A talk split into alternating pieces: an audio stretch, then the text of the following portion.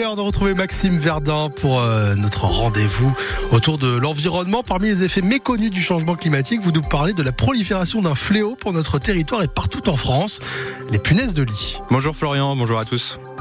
Alors, on va donc parler justement avec vous des punaises de lit. On en a beaucoup parlé dans l'actualité et ce serait dû au changement climatique. Elles détestent la lumière et sortent donc de leur cachette une fois la nuit tombée pour nous grimper dessus et se nourrir de notre sang.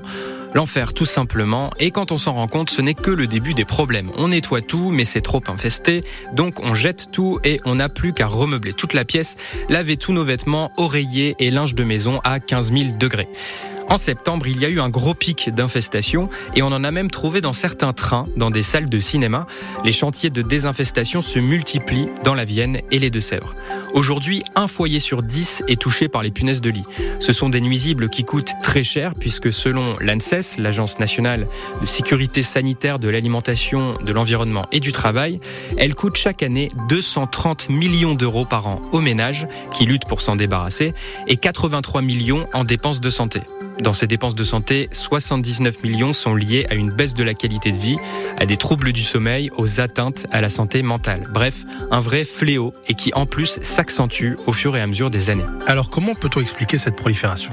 Alors les punaises de lit avaient quasiment disparu d'Europe dans les années 50 grâce à l'amélioration du niveau de vie, mais surtout grâce au DDT, un produit chimique redoutable interdit en 1972.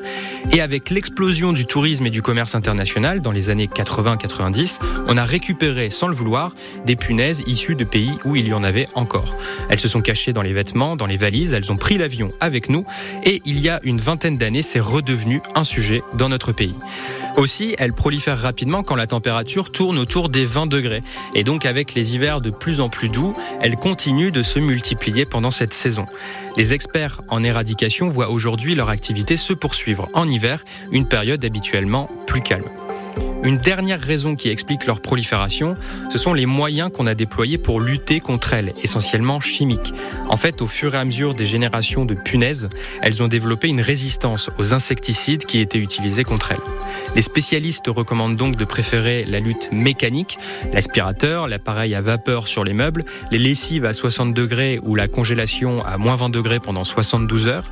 Ils recommandent surtout que ce sujet soit pris en charge au niveau des institutions pour mettre en place des de prévention et des accompagnements spécifiques face à cette problématique qui prend les contours d'un véritable enjeu de santé publique. Un fléau qui a fait la une de l'actualité et donc qui n'est pas à prendre à la légère. Effectivement, il y a eu des petites innovations qui ont vu le jour, qui ont été créées pour justement lutter contre les punaises de lit. Je vous laisse découvrir tout ça sur Internet. Merci Maxime et à demain à la même heure.